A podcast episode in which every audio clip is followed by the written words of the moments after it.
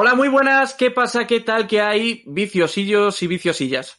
Bienvenidos a un y bienvenidas a un nuevo programa de Puro Vicio. Soy Juan Angalindo y hoy vengo a traeros un nuevo episodio para hablar de las noticias más importantes de las últimas semanas, así como para comentar los últimos estrenos tanto en plataformas como en cines. Así que relájate, ábrete una cervecita o simplemente disfruta de nuestra compañía si estás conduciendo o en el trabajo o donde sea. Y bueno, no te olvides, por supuesto, de dar me gusta y suscribirte al, al acabar de escuchar este episodio en la plataforma desde la que nos estés escuchando. Y nada, bienvenidos a todos de nuevo, esto es Puro Vicio.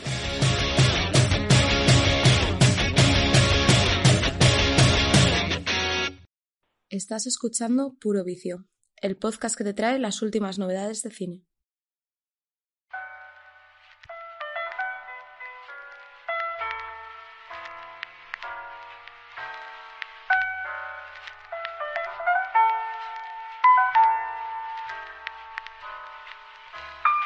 Bien, pues antes de empezar con las noticias, voy a presentaros a los colaboradores de Puro Vicio que me van a acompañar en el programa de hoy. Y voy a hacerles una pregunta a cada uno de ellos relacionada con, con Star Wars, ya que el día 3 se cumplen 40 años del estreno de, del Imperio Contraataca en España. Así que vamos a imaginar que estamos en una mesa redonda. Hoy somos cuatro. Eh, empezaré como siempre con el Benjamín, con Mario Galindo. Hola Mario, ¿cómo estás? Hola, ¿qué pasa? ¿Qué tal? ¿Cómo estamos? ¿Todo bien? ¿Tú qué tal? Bien, Trosquete. A ver, a ver qué tenemos esta semana de noticias y a ver qué nos cuentan luego de, de todo el tema de las plataformas. Eh, te hago preguntita, va. No muy difícil. De, de, Star Wars, como hemos dicho, ¿con cuál de todos los eh, spin-offs te quedas tú? Que se han hecho. Podemos incluir series, ¿eh? O sea, mm, podríamos incluir Mandalorian o Clone Wars. Pues spin-off de fuera de los de los nueve capítulos, ¿no? Que hay. Eso es. Eso es. Pues yo creo que me quedaría con, con Clone Wars. Yo creo que fue una serie que vi de chiquitín, más, no, no porque me gustara Star Wars, sino porque eh, la echaban por ahí en Neox, creo que recordar. Y, sí. y, me gustó. Y bueno, de hecho yo creo que tengo por ahí un, alguna, en DVD tengo algún, alguna temporada. Aunque no la he conseguido terminar porque ya te digo, soy fan de Star Wars pero no mucho, pero... El, el tema, perdona que te corte, el tema de, de, Clone Wars es que por lo visto eh, hay que verla en un orden para realmente entender un poco eh, cómo se desarrolla toda la serie, porque por lo visto da muchos saltos temporales entre, tem entre una temporada y otra. Yo, yo no la he visto, eh, tampoco. Mira que a mí me gusta Star Wars, pero todavía no he tenido ocasión de ponérmela, pero yo lo que tengo entendido es eso y que por eso es un poco quizás complicada de ver. Aunque dicen que todo el mundo, todo el fandom de Star Wars dice que es, que es fascinante. A mí me gustaba, ya te digo, de pequeño, porque como era una serie de animación, entraba muy, muy por los ojos, era muy visual, pero aún sí. así recuerdo que había tramas, sobre todo la primera temporada, con que, que, ha sido de lo que más he visto, la primera y la segunda, eh, con Grievous, con eh, Yoda y tal, y, y, la recuerdo con mucho cariño. Y bueno, aquí, aquí se hace grande además Grievous, ¿no? Eh, o sea, fíjate que es así un villano un poco secundario como, como otro, pero a, aquí a es todavía más principal. A propósito de eso, quería salir en defensa del episodio 3, que está bastante infravalorado y, es muy bueno. Es muy bueno. Y pues, pues Grievous, ya te digo, yo recuerdo que cuando vi La venganza de los Sith me, me, gustó como villano, me parecía bastante rompedor eso de que sea un robot pero también pueda ser Sith, así por el tema de los sables y tal. Y, y ahí de verdad que de verdad que se engrandece la, la leyenda de Grievous, el personaje, y, y les queda bastante bien mola mucho. Y tú, ¿y qué te iba a decir? Tú, tú que, que, estás estudiando todo esto de. ¿Qué estabas estudiando de los videojuegos? ¿Qué es producción exactamente o cómo es lo que estás es estudiando? Creación y narración de videojuegos, pero vamos, tocamos todo, tanto programación como diseño, como arte, de todo. ¿Y qué me dices del poder de la fuerza? Como, como spin-off. Bueno, a ver, obviamente está fuera del canon, eh, lo del poder de la fuerza, pero a ti que te mola está bastante bien, pero te diría que de los juegos de Star Wars con el que más me quedo es con el primer Battlefront, ¿eh? Me pareció increíble ese juego, me parece un, una pasada tanto para los recursos de la época, de los principios de los 2000, me parece increíble. El tema de las mega batallas, no sé si eran de, no recuerdo si eran 30 contra 30 o algo así, pero había mucha gente. Y yo me quedo con ese sin duda. Aunque luego con el Battlefront 2 dieron un poquito de... cayeron un poco con el tema de, pues sea con los micropagos y todo eso que suelen pecar de, de quererse hacerse rico, pero bueno, el primer Battlefront sin duda. Bueno, como mola Star Wars, que al final siempre nos da tantas cosas, porque luego también hay cómics por ahí, hay mm, historietas que, que son geniales de Star Wars, a nosotros nos encanta. Qué pena que no esté David hoy con nosotros y Fer, sobre todo David, que le encanta, que él es el entendido, digamos, de Star Wars, pero bueno. Pasamos al siguiente, eh, el, el, que está a la derecha de, de Mario, eh, no es otro, sino el grandísimo Sergio Bing, el ton... O sea, iba a, iba a decir el ton John, John Lennon. Nuestro querido John Sí, Lennon. Casi, casi. Lo único que ni canto ni, ni soy tan hippie, pero, pero bueno, lo intento. ¿Cómo estás, ¿Qué tronco? tal? Muy buenas noches. Pues bien, la verdad. Buenas noches, buenos días o buenas tardes o la hora que sea para el Claro. oyente. Muy buenas en general. Bueno, pues eh, te hago pregunta a ti. Yo no sé, la verdad es que nunca he sabido si a ti te gusta Star Wars o no. Yo creo Claro, que sí. iba a decir, ataca, pero yo también tengo que defenderme. Yo Star Wars no, no es algo que, que tenga...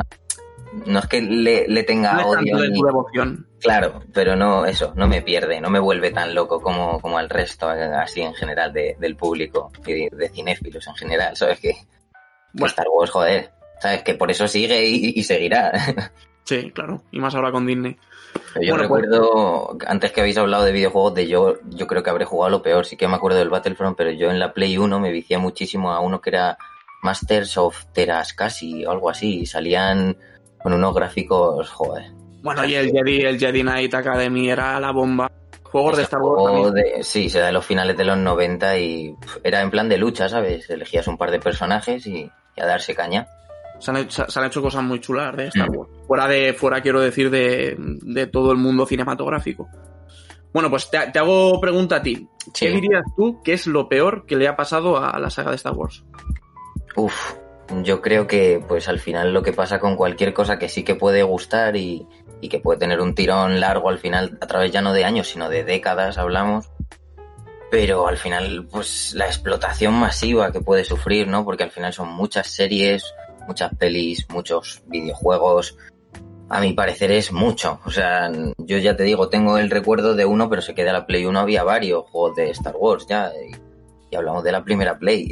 O sea, podrías decir que lo peor que le ha pasado a Star Wars es que lo haya comprado Disney. Porque Disney al Sí, final claro, la masificación ahora que, que le está haciendo Disney y, y que le va a seguir haciendo, por supuesto. Por Si no resumirlo así. Si no se anima Sergio a decirlo yo, sí, ha sido lo peor que le ha pasado a Star Wars, que lo compre Disney. Claro. Bueno, a ver, escúchame, desde, desde que lo compró Disney se han hecho cosas muy chulas de Star Wars, ¿eh? O sea, quiero decir, Mandalorian Obviamente. para mi gusto está, está bien, está de, de momento está bien, a mí me está gustando, me parece un- una serie chula. Porque, to- bueno, yo soy de los que defienden al final, pues que Star Wars tiene un mundo tan rico que se pueden hacer cosas y cosas. Luego, y siempre dependerá de la calidad, porque efectivamente tenemos eh, spin-off que se han hecho como a mí personalmente el de Han Solo me gustó, el de, el de Rogue One también me gustó. Las cosas que se, han ido haciendo realmente a mí me están gustando por ahora. Lo que sí que podría decir que menos me ha gustado ha sido el desenlace, digamos, de esta saga Skywalker que la han decidido llamar. Pero bueno, que son temas que podrían dar para muchísimo debate. O sea, lo resumimos entonces, Sergio, si quieres en eso, en, en que, en que podría ser Disney, la compra de Disney, ¿no? Sí, que se está generando ya no un, o sea, ya no es el género de ciencia ficción en sí, sino es el género de Star Wars, ¿sabes? Porque ya ha monopolizado, venga, vamos a contar la historia de este, pero ya no de este protagonista, vamos a contar la historia de este mierdas que sale ahí en un segundo plano, que también tendrá familia, ¿vale? Ese tío, debajo del casco hay alguien quizás, ¿sabes? No es un robot. Es como, venga, vamos a indagar y, y no está mal, ¿no? Pero ya te digo que como para mí no es para tanto, he, he visto algunas de las nuevas, por decirlo así, y sí que a mí me gustaban mucho las antiguas, entonces quizá ese cambio yo no he sido tan no ha sido tan de mi agrado en la evolución que ha tenido desde las release de los 90, principios de los 2000, ya no sé, Bueno, pegado un cambio que para mí es demasiado drástico, quizá a lo mejor soy muy pureta con, con la ciencia ficción. Estamos en puro vicio, eres purista y ya está. Bueno, pues eh, vamos. Bienvenido, Sergio. Eh, Muchas gracias. pasamos al siguiente, eh, eh, a su derecha, y ya con esto concluimos, eh, concluimos el, el círculo o el cuadrado, puede ser cualquier cosa. Eh, sería Alberto Saba. Hola, Alberto. Hola, ¿qué tal? Muy buenas. ¿Cómo estás, Tronk? Pues muy bien, ahí vamos. Pues la, eh, joder, la verdad que me gusta que hayas elegido Star Wars porque a mí me gusta mucho. Ay, sí, pues, pues tengo aquí la última pregunta para ti. Pues empieza cuando quieras. Yo, por cierto, eh, tengo que decir que yo jugaba en la Play 1 a un juego de la amenaza fantasma Oh, que era infame. o sea, era infame, pero en el sentido de que era súper jodido. O sea, era sí, como sí, una. sí. Yo me pasaba del primer, del primer nivel. Cuando llegabas ya a Ya ves. Pues era un juego mega jodido, pero que me lo conseguí pasar en su día y yo creo que es de las proezas más grandes que he hecho en mi Joder, qué recuerdos. Bueno, pues te- tiene que ver la pregunta que te iba a hacer con, de hecho, con, con las precuelas, con este Ajá. episodio 1, que a mí, por cierto, me fascina. Y te quería preguntar acerca de las precuelas. ¿Qué te parecen a ti las precuelas? Pues ya, eh, es, que es una pregunta bastante, bastante buena. A ver, a mí Inte- las Intenta resumirlo de la mejor manera que puedas. Porque sí, no, efectivamente pode- podemos hablar de las precuelas, pues. Voy a resumirlo. A ver, yo las precuelas, al fin y al cabo, eh, yo la primera película de Star Wars que vi en mi vida fue La amenaza fantasma. Entonces, eso a- a mí me ha afectado ya a la hora de. A la hora ya de, de calificar el resto de películas, pues para mí las originales fueron como, como las de después, ¿sabes? Yo las que vi primero fueron yo uno y dos. A mí me pasó igual. Yo el primer contacto que tuve con Star Wars además fue en un cine de verano viendo La amenaza fantasma que tendría yo que, que es del 99 o de creo que es del 99. Y es del noven- es del 99, creo que sí. Pues pues fíjate, yo tenía 6 años, la vi con mis padres, me acuerdo, mi hermano, mi primo y fue el primer contacto y joder. Claro, no, efectivamente es el primer contacto y como que ya tu mente se expande mucho, porque es lo que propone ahora mismo Star Wars, ¿no? Como que hay que expandirse un poco. Sí, total. Y al fin y al cabo, eh, pues eso, el factor nostalgia afecta mucho en ese sentido. Pero sí que las intento valorar eh, por su valor. Y tío, a mí me parecen buenas películas las tres. Eh, la dos, la que menos, probablemente. Pero la amenaza fantasma yo te diría incluso que es la que más me gusta de las tres. Porque antes era La venganza de los Sith, me gustaba mucho. Pero ahora, cuanto más la veo, más fallos le saco. Y yo creo que la más redonda de las tres es la amenaza. A mí me encanta. A mí, a mí también me, me encantan las tres, pero mi favorita de las precuelas, por supuesto, es La amenaza fantasma.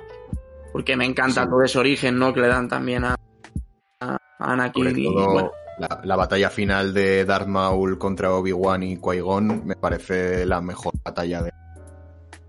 la- contar la de Obi-Wan contra Anakin de la venganza. Y una de las mejores bandas sonoras de, que se han hecho ya fuera de, la- de las típicas melodías que escuchamos de Star Wars. Al final esto también sirvió como, como tema principal para, para las tres precuelas. Totalmente, es una puta locura. A mí sí, me gustan mucho las precuelas. Las, la- el, el episodio 7, 8 y 9 ya sí que me parecen una mierda, pero bueno, eso no es lo que estamos hablando.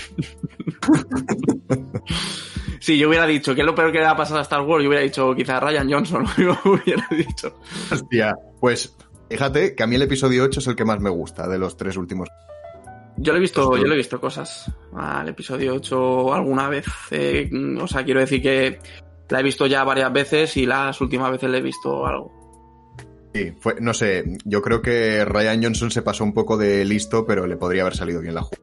Pero bueno, Bueno, Juan, tú no te vas a escapar sin, sin una pregunta y, y yo personalmente te quería hacer una y era que, que después de, de ver la, la- el capítulo 4, el 5 y el 6 con ese Darth Vader increíble, ¿tú crees que la saga ha sabido rehacerse en cuanto a villanos? Puf. A ver, es que obviamente el, personaje de, Star Wars por excelencia es Darth Vader y de hecho toda la trama gira en torno a él y a su familia.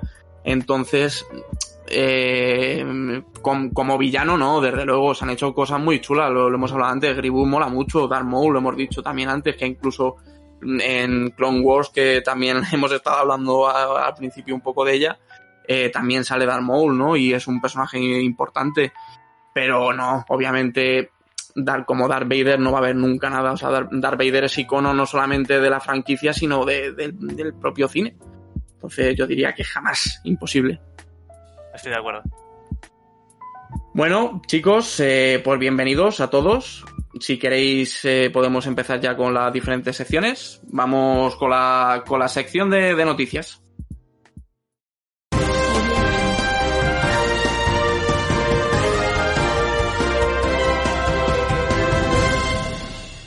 Bien, pues eh, hablemos de las noticias que eh, más han despertado mi atención, que, esta semana pues voy a hablar yo un poco, no sé si vosotros eh, habíais eh, preparado algo de noticias, porque esta sección habitualmente la, la, la van a llevar David y Fer. Así que bueno, empiezo hablando de la que a mí me ha gustado, que se pues que ya se ha anunciado de manera oficial, ¿no? Que Tom Cruise eh, va a ir al espacio. Tom Cruise ya tiene fecha para ir al espacio. El Elon Musk, este, que, que además se, lleva, le, le, gusta tanto a Albert, eh, produce la cinta y bueno, ya está trabajando con la NASA para rodar la, la película, ¿no? Que le llevará a Tom Cruise, como decíamos, a la Estación Espacial Internacional. Eh, la cinta estará dirigida por Doug Liman, eh, que es el director de películas como El caso Bourne, Señor y Señora Smith, o las películas que ha trabajado también con, con Tom Cruise como Al filo de mañana o Barry Seal. Y la película costará más de 200 millones de dólares. O sea, una super mega producción. ¿Qué os parece?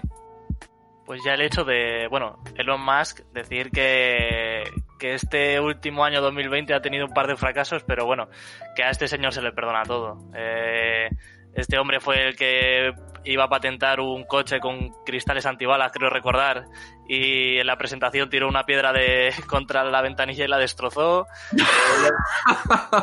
sí, luego fue a tirar un cohete al espacio al, al pocos meses y también se cayó el cohete, bueno, le ha pasado de todo, pero bueno, siendo uno de los multimillonarios que hay ahora mismo más en auge y una de las mentes más prodigiosas de este siglo, pues bueno, pues a lo mejor incluso hasta sale algo interesante. Yo más por Tom Cruise, ¿no? Habrá que dar un voto de confianza sobre todo por Tom Cruise y que haga ya lo, lo último que le falta, que es, que es ir a, al espacio. Pero a, a, a, mí lo que más gracia me hace de este hombre es que da la sensación de, de que no sabe ya en qué gastarse el dinero. Tan, es tan rico que ya no sabe ni qué hacer, pero sinceramente me parece que la idea de rodar una peli en el espacio puede ser bastante revolucionaria. Y oye, si sale bien, eh, habrá que ver el resultado. Yo tengo ganas de verlo, la verdad. A mí personalmente me hace mucha gracia que quieran mandar a un hombre de estatura tan baja a un sitio tan alto. A ver. Pero le vendrá bien, ¿sabes? Sentirse ahí arriba, sin alzas ni zancos. Hace bien poco el Tom Cruise creo que se tiró por una por un acantilado con una moto y un paracaídas o algo así, ¿no? Hace no sé, dos o tres Vale. meses. Lo, lo que no haya hecho Tom Cruise, pues eso, lo único, lo Una vez. único que- Una vez cada película lo suele hacer. en cada misión imposible, ¿no? Sea rodando o ya al final. En plan, como, ya está hecho todo. Venga, me tiro. No, cua- cuando llega al set de rodaje aparece por ahí en paracaídas o tirándose desde un helicóptero. Eso es, esa es la manera de Tom Cruise de llegar ahí por las mañanas con un café apareciendo de, "Eh, me aparcas, o sea, perdona, no, el coche, me recoges el paracaídas, gracias, te he traído un café. Yo, yo por recoger el guante, eh, recoger el guante eh, ¿os, os acordáis del hombre este, Philip Van Gaurner, que se tiró desde la estratosfera hace ya como ocho años? Sí, sí, claro, claro. De acuerdo. Yo estaba convencido de, de- de que se mataba. O sea, pero es que te juro que no tenía ninguna duda, ¿eh? Pero al final me callaron la boca. No sé, no se hizo una película o se, o no sé si se, me imagino que si no se ha hecho será, seguro. Creo que se Ah, no. retransmitió incluso en streaming y... Sí, no eso- eso seguro. Eso seguro. Y habrá algún documental y toda la pesca. ¿no? Exacto, sí. De hecho, el que se tiró yo creo que era Tom Cruise, ¿eh? Ojalá, ¿eh? Molaría. Bueno, pues pasamos a la siguiente noticia. Eh, va a haber biopic de Madonna, escrito y dirigido por Madonna. Eh, Sorpresa. no- mm, mm, esperemos que no lo vaya a protagonizar ella porque ya está un poco cascada. No creo que pueda hacer eh, de Madonna en, en su época dorada. Esperemos Cuidado, que no quiera grabar también mientras se actúa ella misma y se dirige a sí misma. Puede entrar en conflicto consigo misma varias veces, además. Cu- Cuidado que ella no haga de, de ella misma de joven, ¿eh? Porque ya lo hemos visto en el irlandés, aunque con aquel resultado tan, tan grimoso que era Robert De Niro con, con ese CGI un poquito mal así. Pero espérate que ella tampoco que haga de, de ella de joven. Cuidado. Eh, pues es que es- era algo que no estaba confirmado y yo por lo que he leído en sitios, había sitios que decían que si ella quería protagonizarlo también, no, no tengo ni idea. La verdad es que no tengo ni idea. No se sabe quién lo va a protagonizar. O sea, eso es lo único que no se ha confirmado. Lo que sí se ha confirmado es que no sé además con qué productora gorda iba, no sé si era con Universal o con, no, con, con la Fox no, obviamente, pues con la Fox ya no está, sería Disney. Pero me suena que era Universal. Y el caso es que se une, ¿no? A esta ristra también de, de biopics, ¿no? Que ya hemos visto que sí, el de... Eh, eh, pues es el de Freddie Mercury, el de Elton John. Pues otro biopic más, ¿no? Claro, yo, mira, yo por mí esa mujer que haga lo que. Porque, porque a mí, a, a mí, con toda la sinceridad del mundo, me parece un artista. A ver, lo de que se quiera dirigir la película ella misma me parece un poco de flipada, sinceramente. Porque no sé qué conocimientos tendrá de cine, a lo mejor los tiene, ¿eh? No sé, pero vamos. No me consta. Y si alguien que no sabe Bueno, dirigir. ella, ella yo creo que en, lo- en los videoclips ella trabajaba también mucho, pero al final siempre estás asesorada, ¿no? O sea, siempre tendrá Claro, gente total. al lado que... De hecho, yo no creo que la dirija sola, yo creo que ten- seguramente habrá alguien asesorándola en la dirección. por- Porque a lo mejor me estoy equivocando y a lo mejor, yo qué sé, de repente sale como, como que es la directora de una película y yo no lo sé. No sé. Ya lo veremos. Pero eh, me extraña. Pero vamos, que yo con, con esa mujer Pues también lo único que le faltaba por hacer hasta... No sé ya si decir mujer, señora. Bueno, Pasamos, si queréis, eh, antes de, bueno, iba a mencionar un par de rumores, pero antes voy con la última noticia que tengo preparada y también tengo algo pre- preparado acerca de los festivales que ha habido y que, que ha terminado el de, San, el de San Sebastián, ya sabemos muy recientemente. Pero antes de eso voy a terminar con la última noticia, que es que comienza, ha comenzado ayer el rodaje de, de la nueva cinta, bueno, ayer, será, será anteayer para, para el oyente seguramente. Eh, ha comenzado el rodaje de la nueva cinta de, de M. Night Salaman, eh, Old, que ya la anunció hace, no sé si fue el año pasado, no sé fue cuando la anunció. Y esta sí que es de, de Universal Pictures. Y bueno, eh, pues una película que va a contar con un reparto poco conocido en cuanto a nombres, pero seguro que si os digo dónde han salido os suenan. Eh, la primera que está en el reparto es, Lisa, Elisa Scallen, eh, que ha salido en Mujercitas y en El Diablo a todas horas, si la habéis visto ya. Que es, no sé si sabes quién es, Mario, tú. La Pues- chica esta que, bueno, tiene, tiene una cena con Robert Pattinson. Ah, vale, ya, ya sé quién es. Pero ya te digo, esa película me vi tan eclipsado, bueno, ya, ya lo hablamos, eh, como que tenía cosas buenas y malas, pero me vi de nuevo, para mi sorpresa, otra vez, grata, eclipsado por la actuación de Robert Pattinson. De verdad que yo le tenía, lo repito siempre, pero es que ha sido mi mayor descubrimiento. Lo tenía súper encasillado y, ha sido, vamos, un, acto de revelación sin duda para mí. Eh, pero no, no, no, la- no contaba con ella, no sabía quién era. Pues también eh, a mí, bueno, Robert Pattinson, yo creo que le queremos mucho y siempre le vamos a apoyar y estaremos muy pendientes de todo lo que haga. Y siempre recomendaremos todas las cosas que, que ha hecho. Vamos, yo la recomendaría sin, sin lugar a dudas.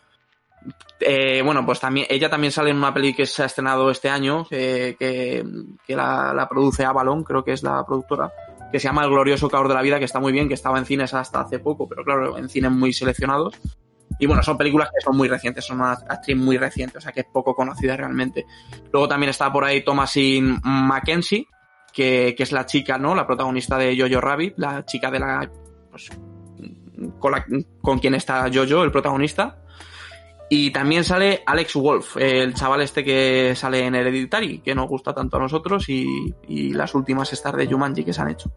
Pues sí que es verdad que cuenta con... Bueno, eh, ya sabíamos que el Samalan desde que hizo la trilogía de Glass y demás eh, contaba con caras poco parecidas porque John, Maca John McAvoy, quiero recordar que era el protagonista, ¿no? Sí. Sí.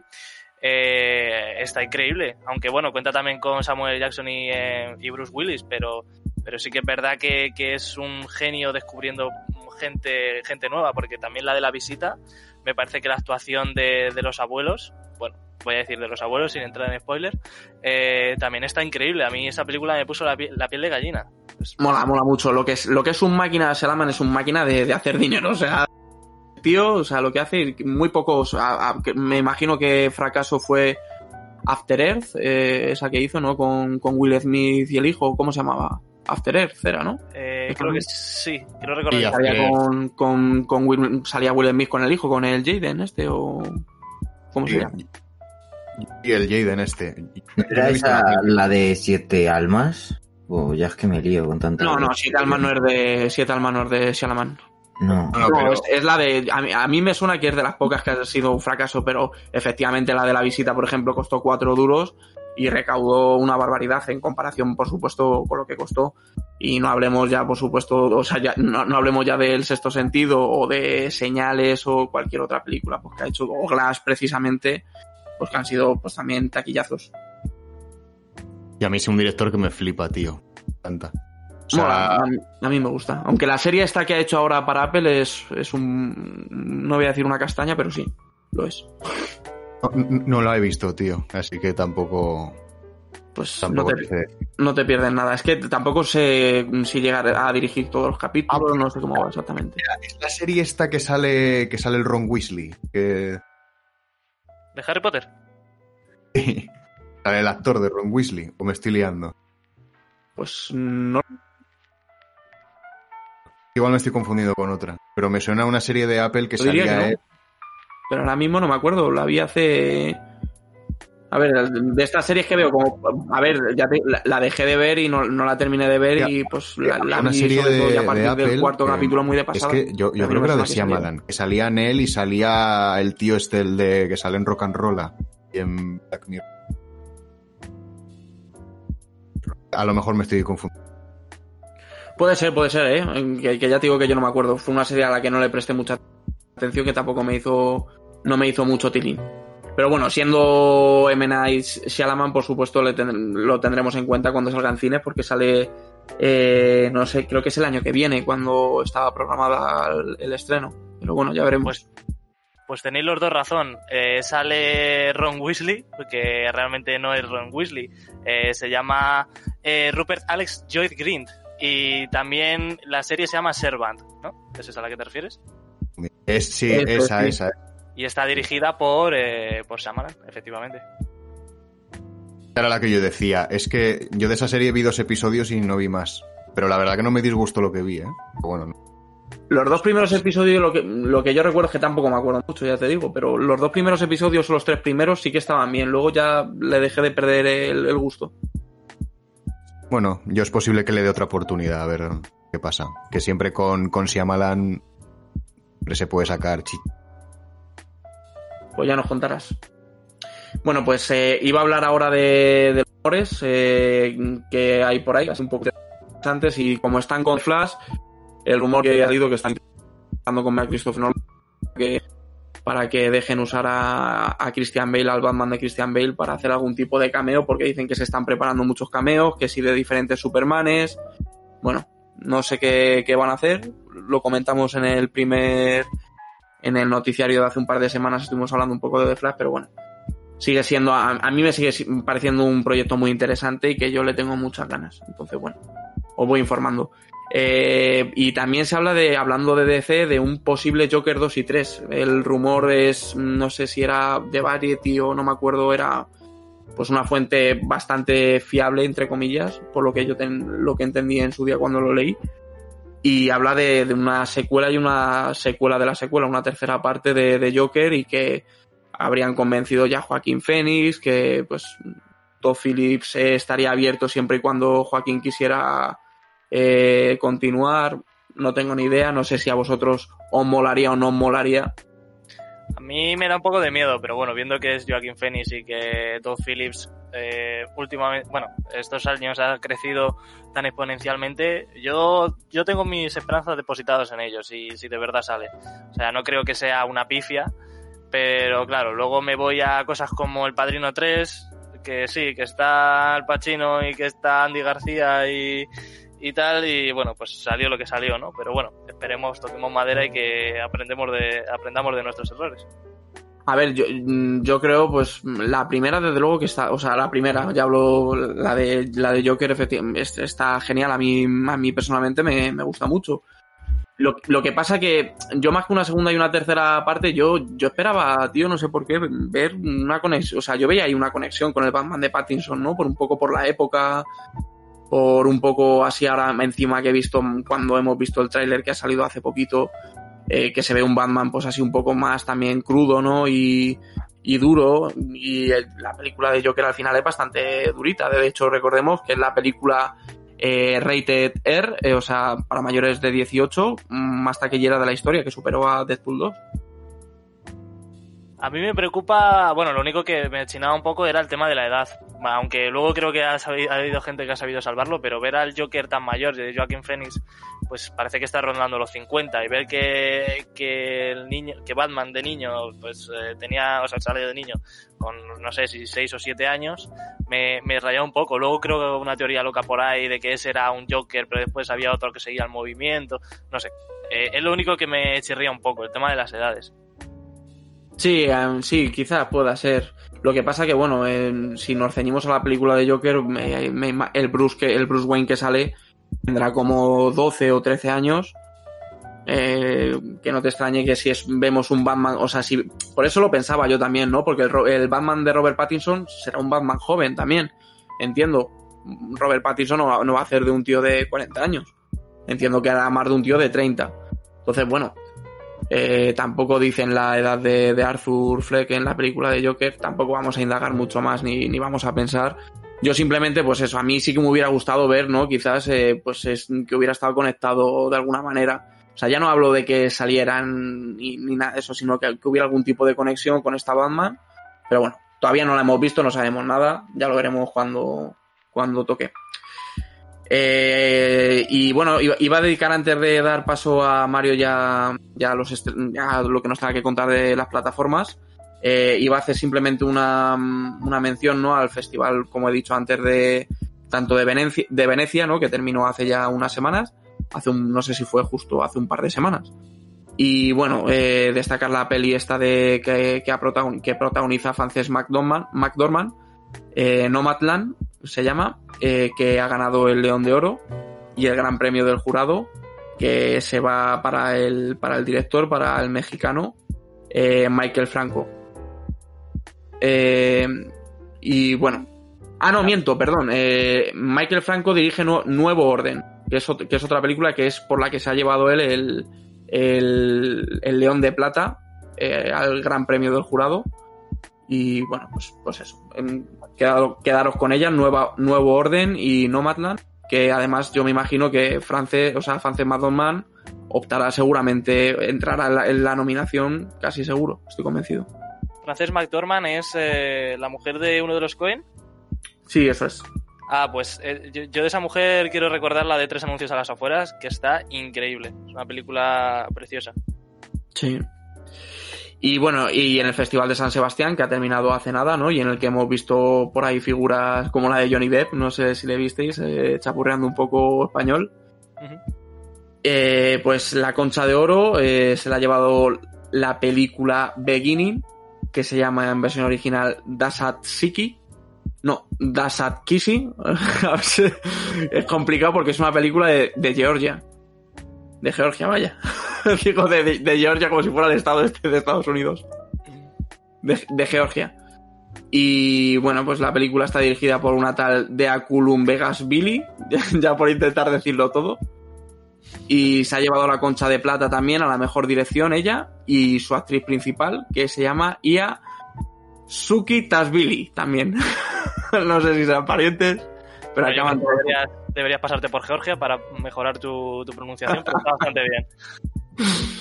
Y bueno, y el premio aquí mencionar sobre todo y darle mucho cariño al, a, a, Matt Mikkelsen que ha ganado el, el, premio a mejor actor por Another Round. Eh, se llama Drunk la película, Drunk Another Round, que, que tengo ganas de, de, verla, la verdad, porque a mí Matt Mikkelsen me encanta. En la, caza, en la caza ya está increíble, así que esperemos que aquí esté al mismo nivel. Sí, y en Casino Royale. Y en, a mí hay una peli también que, que tiene de hecho muchos retractores. Ya sabes que a mí me gusta mucho Nicolás Winding Refn. Nicolás, Nicolás Winding Refn, además de hacer Drive, eh, Bronson, Solo Dios Perdona y todas estas películas, hizo otra película que se llama Valhalla Racing, donde la protagoniza él. Y bueno, ya sabes también que salió también tocando tu sector, que salió en, en, en el de Death Stranding este con Norman Reedus y que sí. mola mogollón. La verdad que ahí Kojima, bueno, siempre le ha dado igual todo, pero aquí yo creo que ha sido el juego que más, eh, más igual le ha dado todo. Ha dicho yo quiero hacer esto y, y, y, me da igual tenga sentido o no, que la gente lo entienda o no, yo quiero sacarlo.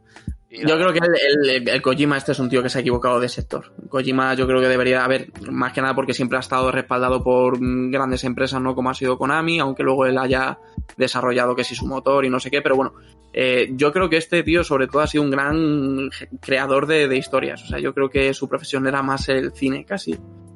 Bueno, al fin y al cabo, mm, todo tanto los videojuegos como las series como las películas se tratan de contar historias. Sí, sí, sí que es verdad que, que, hay una cosa diferente de los videojuegos junto con la, o sea, respecto de las películas y es el tema de la interacción y es algo que en sus juegos eh, sobre todo en este último Death Stranding eh, la jugabilidad para mi parecer ha sido muy aburrida o sea es verdad que los paisajes son preciosos pero lo que es en sí la mecánica de andar de coger de mover mmm, Mm, me resulta un poco densa. Y sí que es verdad que es un tío que podía haber hecho cosas increíbles.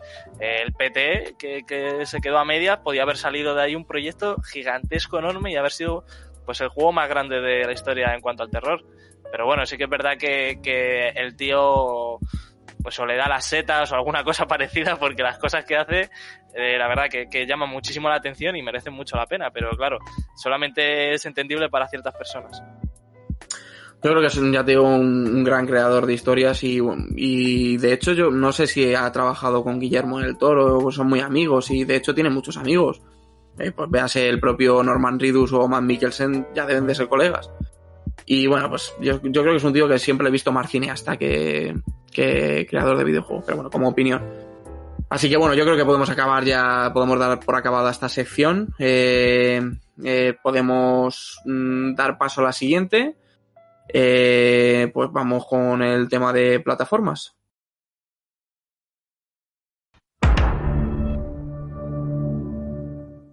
Bien, Mario, pues cuéntanos un poquito qué tenemos estos días en plataformas y qué, qué noticias, qué cositas nos traes de, de, todo el tema.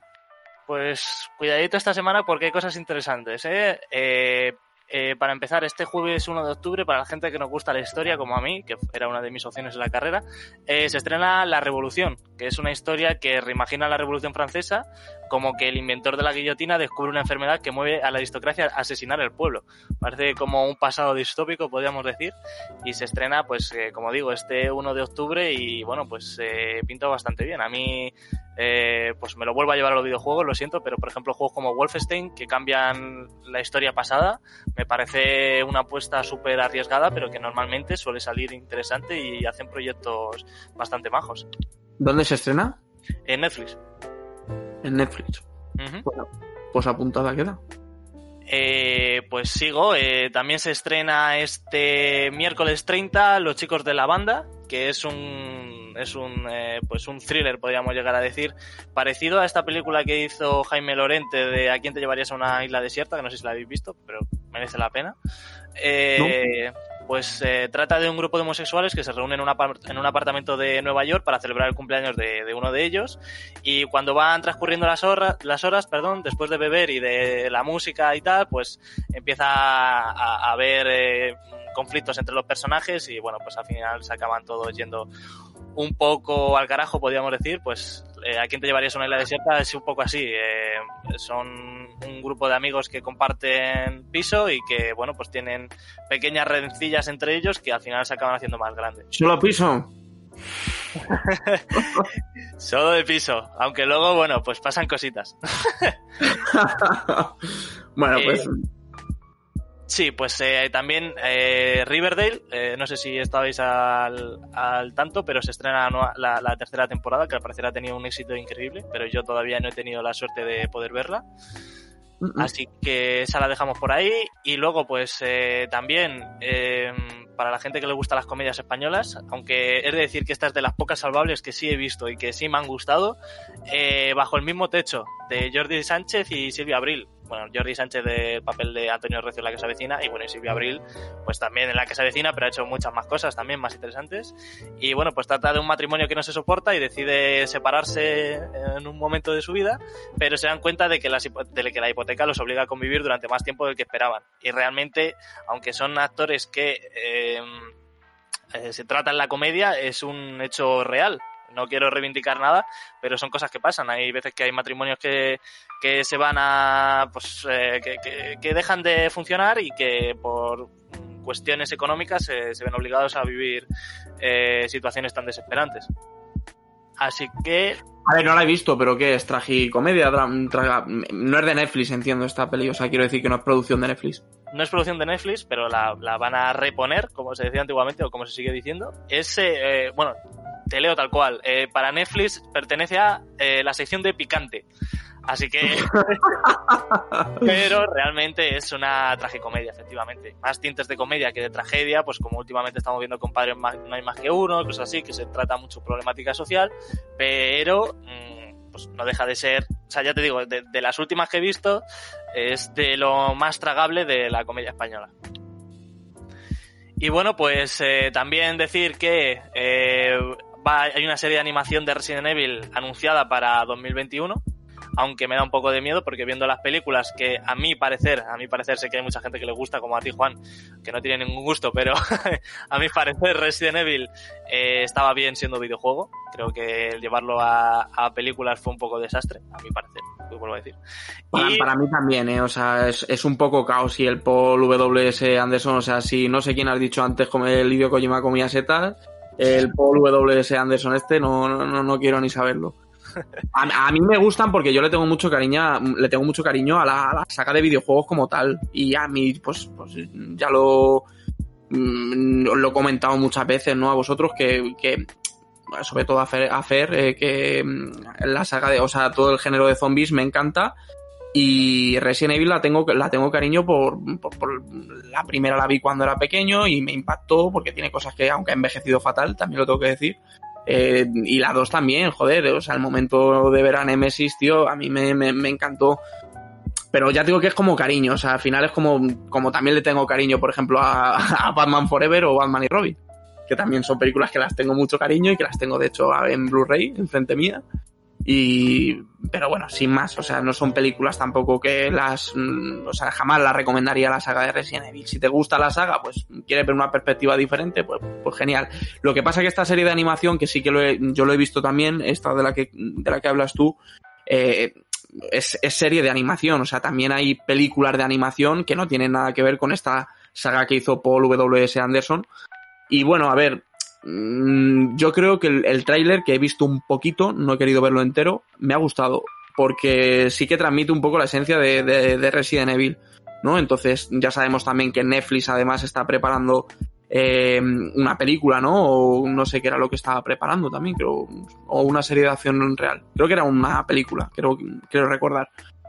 Y pues entonces, viniendo de Netflix, eh, vamos a ver si le dan una vuelta de tuerca, porque desde luego que las pocas cosas que habían hecho de animación, bueno, que no son pocas, habrá como cinco o seis películas de animación también de Resident Evil, eh, pues dejan bastante que desear también. Entonces, bueno, la veré por, por curiosidad, pero ya os comentaré sí que es verdad que Resident Evil eh, ha sabido mucho más recrearse con el tema de los videojuegos que con el de las pelis y secuelas y tal, pero eh, yo también he visto el tráiler de la serie de animación de, Resident Evil y no pinta del todo mal. Sí que es verdad que yo, yo juraría que ahora mismo, ahora mismo no me viene a la mente otro caso en el que haya visto zombies en una serie de animación y me parece algo fascinante. Me parece una cosa, un, proyecto muy interesante. Hay animes por ahí que, tratan mucho de zombies, que, están, que están bien, pero bueno, ya sabemos. Sí, y bueno, que también se va a anunciar una película para los amantes de Marvel de Nick Furia, eh, también eh, seguramente en 2021, aunque todavía no se ha dicho fecha exacta. Y bueno, de Nick Furia decir que el personaje como tal está algo explicado en Capitana Marvel, pero sí que es verdad que es uno de los personajes más ricos de la saga y aunque sea el único que, bueno, de los pocos que no es superhéroe, es muy, muy atractivo. A mí personalmente el personaje de Samuel L. Jackson me parece de lo mejorcito, de, lo mejorcito de, la saga en cuanto a no superhéroes. Y bueno, pues esperemos que, esté a la altura de las películas. Si la hace él, pues, pues genial. También hemos visto, ahora que estamos hablando de Marvel y se me ha olvidado noticia, también ha salido el tráiler este de WandaVision, ¿no? Entonces se suma, ¿no? A esta serie también, y bueno, también iban a hacer la serie esta de, de Ojo de Halcón, ¿no? Y, no, Ojo de Halcón no, eh, ¿cómo se llamaba? No me acuerdo, el que hace, mm, el que interpreta el... ¿Cómo? La serie del Soldado de Invierno y de Falcon. Eso es, esa es, la de Soldado de Invierno y la de Falcon. pues, mm, pues que se suma a esta serie, a este, a este nuevo boom, ¿no? A esta oleada de, de series de, de Marvel. Pues ya veremos. A mí personalmente la de la de WandaVision, que aquí la han traducido por, por temas legales porque hay por ahí algo que se llama WandaVision, una productora. Eh, eh, eh, pues mm, sí que me ha llamado la atención la de WandaVision y Nick Furia, pues sí que es verdad que mientras la protagonice Samuel L. Jackson, Sí, y de WandaVision decir que, que le, han dado, una estética como de, de años 50, ¿no? De serie así como de... Bueno, al principio, al menos en el tráiler, se ve como, como que... Bueno, recordemos que Vision realmente es un, un robot, no es humano, y como que le están intentando meter dentro de la... Jarvis, ¿no? ¿Cómo se llamaba? No, no recuerdo bien, creo que ¿Era sí. Jarvis o algo, así? Creo que creo recordar que sí, ahora mismo no me viene a la mente, pero sí que es verdad que le han dado una estética, pues eso, un poquito más desenfadada y menos tensa de lo que eran las películas de, de Avengers.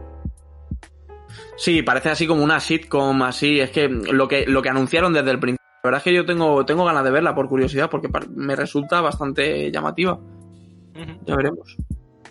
Y cuidado con esta última noticia que, bueno, última no, eh, que The Voice, eh, pues, bueno, eh, que Amazon prepara un spin-off con toques de los Juegos del Hambre sobre una universidad para superhéroes en The Voice. Así que veremos, bueno, ya, ya sabemos que The Voice se ha caracterizado por ser una de las series más irreverentes en cuanto al tema de los superhéroes, dejándolos como los completos villanos de la historia.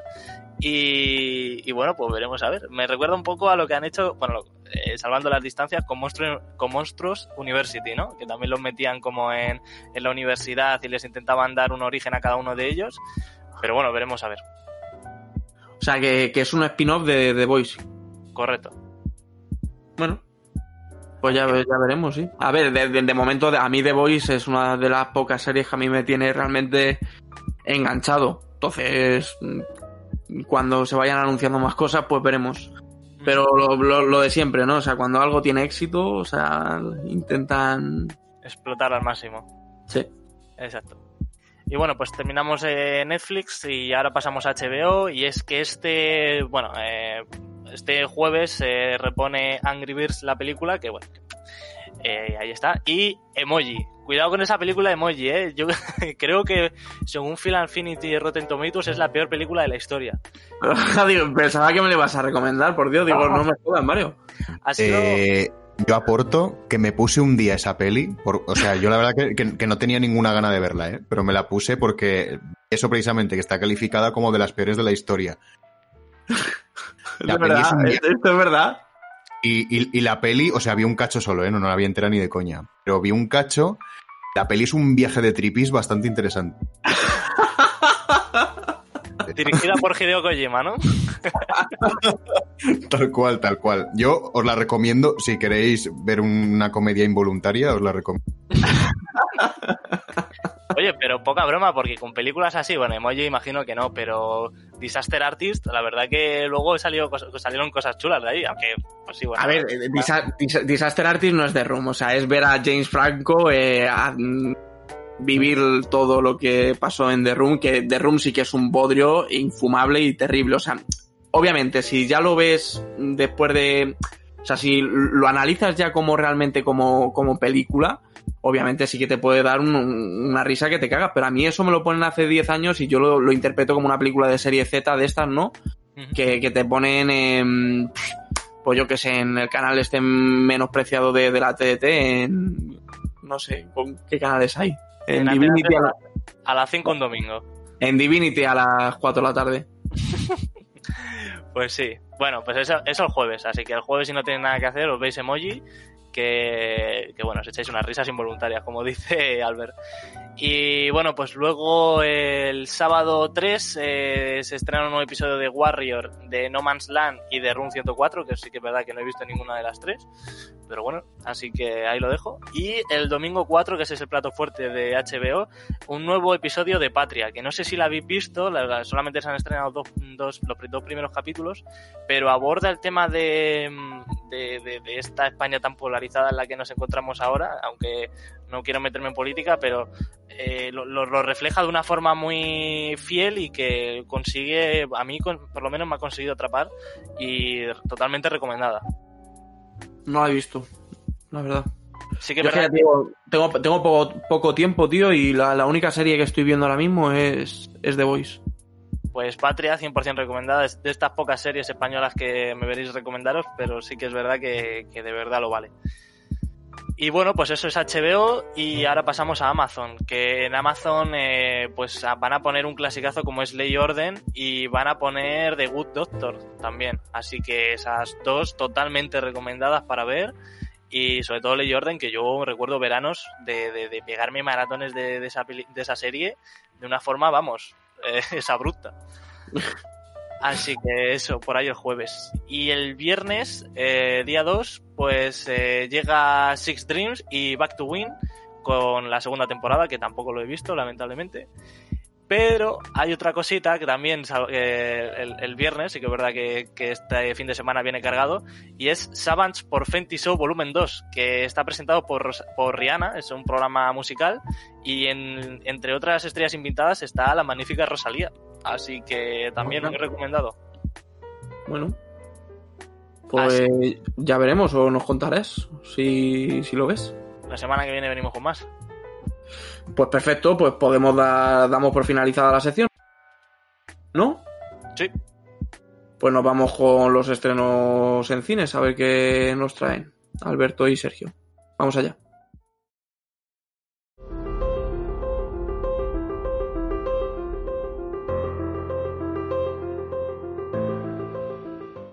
Bueno, pues antes de haceros nuestras recomendaciones, Sergio y Alberto nos van a hablar un poquito de lo que tenemos en cartelera y de lo que se estrena la próxima semana y bueno, y de lo que quieran, ya.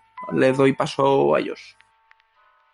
Perfecto, pues empiezo yo con el primer estreno. el primer estreno, ¿eh? Es película X.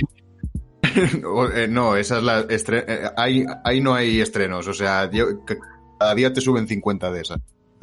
No. Así que mejor nos centramos en Mucho la. director novel, además. Sí, sí, bueno. Bueno, En fin. eh, luego comento un proyecto que tengo entre manos. vale, fuera de cámara. La- pues, a ver, eh, sobre todo, por supuesto, hay que reivindicar que se vaya al cine, por favor. Eh, ahora los cines están en una situación Muy bien. Y, joder, eh, yo he ido al cine un par de veces desde la vuelta del confinamiento y, y de verdad que es súper seguro ir al cine. O sea, no tienes a nadie al lado, tienes hidroalcohólico en la entrada, se desinfecta las salas entre peli o sea... Está todo súper súper pensado para que sea seguro y, joder, hay que ir al Oye, Sí, sí. habla- hablando, de, hablando de esto, eh, ¿sabes, cuán- ¿sabes cuántas veces he ido yo al cine desde que los han vuelto a abrir? Cuatro. ¿Sabéis qué películas he visto? ¿Cuál? Tenet, Tres veces, tres veces net. Tenet. Y, y la otra que vi fue la primera, la de Color Out of Space. Hostia, esa la quiero ver, tío. Tengo mucha curiosidad. Está bien. Podemos, podemos abrir una sección he, ido tío. tres veces- he ido a ver tres veces Tenet. Si es que, Bueno. si es que me, da- me- me daba cosa de todas maneras, claro, eh, daros paso porque digo, joder, si es que tiene que haber muy pocos estrenos. Bueno, hay unos cuantos eh, que sean destacables, pocos, pero bueno, se dan cosillas y bueno, paso a hablar de la primera peli. La primera peli es eh, Explota, Explota. que- es una peli, sí, se llama Explota, Explota porque, porque precisamente salen canciones de Rafael Acarra en la peli. Eh, está protagonizada por Ingrid García Johnson, que muchos la conoceréis de salir en La Resistencia de vez en cuando. de, de esa gran serie. dirigida por Nacho Álvarez y que cuenta la historia pues de una bailarina joven, eh, eh, está ambientada a principios de los 70 y pues sabemos que era una época muy marcada por la censura y demás. Pero bueno, y veremos cómo se desenvuelve. Y todo esto con canciones de Rafael Acarra de fondo. La premisa en sí, pues bueno, pero que haya canciones de Rafael Acarra para mí le da un plus. Yo fijaros, me, me he dado cuenta además que ahora en cines estamos viendo muchas producciones españolas. Y es que yo Sí, creo sí, que, claro, yo creo que se han, se han dado cuenta, ¿no? De que eh, ahora mismo es momento de que na- nada se estrene, todo se retrase, ¿no? Todas las superproducciones de Hollywood se retrasen y están viendo oportunidad quizás para hacer dinero para que la poca gente que se atreve a ir al cine eh, vaya a ver estas películas porque no haya muchas más opciones realmente. Pues es posible y a mí me parece bien, oye, porque el cine español también se merece que tenga, tenga su representación, joder. Y Por que se, se invierta en cultura, eso siempre es una buena noticia. Por supuesto. Vale, pues si quieres decir tú la siguiente, Sergio. Eh, pues sí, encantado. Pues eh, está pues una que yo creo que es más recomendable que el La La Land este español, Yo. que, que va a ser, eh, es Rifkin's Festival, que ya Rifkin's tela, ¿sabes? Pero bueno, festival ya es más fácil, entonces pues eso, ir a verla, porque el nombre lo podéis decir, pues, aunque sea una palabra, bien. Y luego lo que trata, pues nada, se juntó ahí seguramente el, el excéntrico de Woody Allen en cualquier bareto a tomarse un café extraño y dijo, voy a narrar la historia de un matrimonio estadounidense que va al Cinema Día, o sea, al Festival del Cinema al Día de San Sebastián. Y nada, la pareja se queda prendada, ¿no? Del festi, así pues como eso, de toda la belleza y el encanto que desprende tanto ¿Pero es de el cine. Sí, sí. Hostias. Y, y nada, pues ella tiene un affair con un brillante director de cine francés. Y él pues se enamora de, de una residente en la ciudad. Y ahí nos cuenta la sinopsis un poquillo de que va a ir este dramita. No Pero será, bueno, pues eso, una de Woody Allen. No serán padre y ahijada, ¿no? Que eso se le da bastante bien a Woody Allen. Eso es una pareja que No, puede... pero habrá, habrá algún tipo de relación. eh, algo, algo va a haber seguro. O sea, ya sabemos que en todas las películas de Woody Allen siempre hay, pues eso, eh, amores. Exacto. Amores y desamores. Y pues nada, poco más que, que pueda decir, vamos. Todavía no, no he tenido el placer de, de ver algo de esta peli más que leer sobre un poco sobre ella, así que os dejo ahí en, en las pocas palabras que he dicho para, ya que con la imaginación A ver, yo, yo, no, voy- yo no voy a ir. No, no- no voy a ir a verla más que nada porque a mí Woody Allen, desde. Yo creo la última película que me interesó un poco y que no me disgustó fue la de Irrational Man. Esa que también, pues, mm, protagoniza Joaquín Phoenix y sale con. eh, creo recordar que era Emma Stone. Y. Sí, bueno, con Emma Stone. La peli estaba muy guapa, tío. Sí, y luego también vi la de Café Society, esa que también hizo pues el, el Jesse Eisenberg este que le tengo le tengo bastante manía. Y bueno, ahí ya empecé a perder un poco a perder un poco de fuelle. Al fin encuentro a alguien que también odia a Jesse Heisenberg, tío. Yo lo odio con todas mis ganas, además. tampoco le soporto, tío. Desde que le vi haciendo del ex Luthor, tío. Joder, es que eso es, es terrible. La verdad que es una de las peores elecciones que. Buah. Porque, a ver, por ejemplo, en la red social sí me gusta, pero- pero porque hace de Mark Zuckerberg, que, que- que no deja de ser, que, que además, pues, la historia tal como te la cuenta es un tío frío y es un tío que en, en cierto momento de la película le llegas a coger hasta, hasta asco. Entonces, bueno, ahí sí que me gusta y en otro, no me acuerdo en qué otro papel, así, en, en Zombieland, por ejemplo, que un poco también de él, ¿no? De, de Bobo. Claro. De él, que es bobo. Es bobo. Bueno, pues, ¿qué, qué, qué más hay por ahí en cines? ¿Qué Pues- más- Pues la verdad que me mola hacer esta sección porque descubro cosas como que van a sacar una peli dirigida por Vigo Mortensen. O sea, su, su estreno como director, parece ser. Habla, claro, es que yo no sé si le han dado, a él le han dado un premio honorífico, creo que en San Sebastián, y lo ha recogido eh, hablando en, en euskera. Hostia, pues jodo. Ya, ya en la peli del Capitán a la Triste y tal chapurreaba ahí el... Habla, el tío habla, sí, sí. Sí, la verdad que controla. Es que yo creo que, que tiene como... como es de- su familia es argentina o, o venezolana, algo así. Sí, eso es algo así, sí. A mí también me suena algo de eso. Claro. Pues sí, Vigo Mortensen va a sacar una peli que se llama Falling, que por lo que he leído parece ser que es un dramón en el que el propio Vigo Mortensen, o sea, también la protagoniza el propio Vigo Mortensen. Como la peli dirigida por Madonna, protagonizada por. Y por lo visto, pues va de, de una pareja homosexual que vive en el sur de California. Pues el padre de uno de ellos es súper conservador y tal, y pues bueno, supongo que desencadenará en consecuencias. O no, a lo mejor es un dramón de la hostia. No, sí, es un. sí, sí. Sí, tiene pinta. Además, Vigo Mortensen, en los últimos papeles en los que se ha metido, ¿no?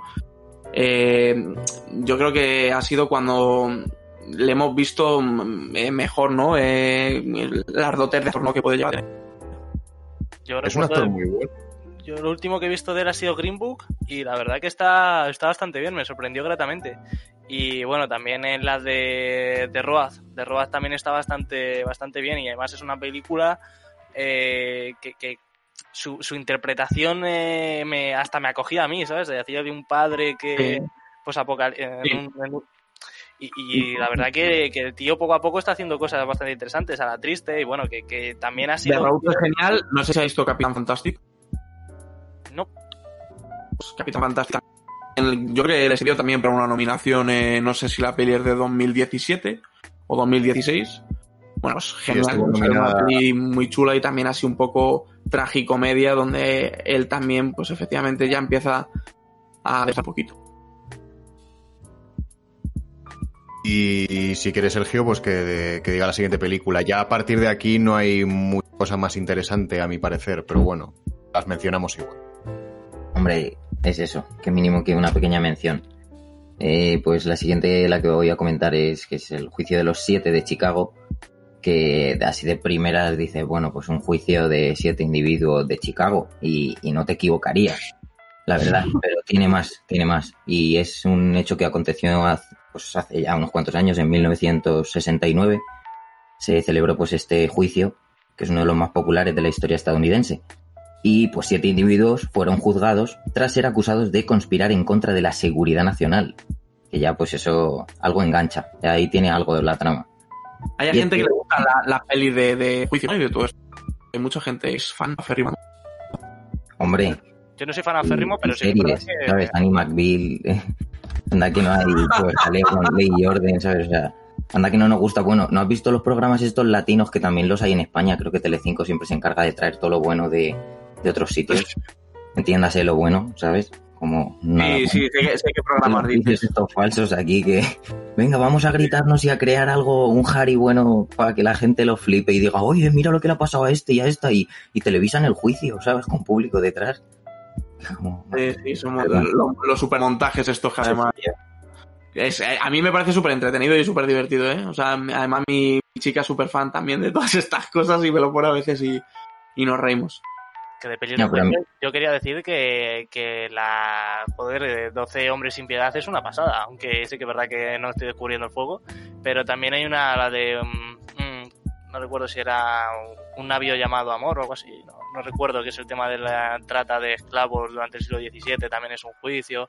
O sea, que hay cosas bastante interesantes, incluso hasta en HBO, la de Chernobyl, los últimos dos capítulos también se tratan el juicio y también se dicen cosas bastante contundentes a mi parecer. Así que no es un género para nada. Y, y, menos, eh, hay que menospreciar ya no solo la trama, sino también, bueno, eh, el director es Aaron Sorkin, que, no sé si recordáis, Molling Game del, del 2017. Y, y en, entre otras personas está Sacha Baron Cohen, Joseph Gordon-Levitt, bueno, aparte William Hart, Mark Rylance, Eddie Redmayne.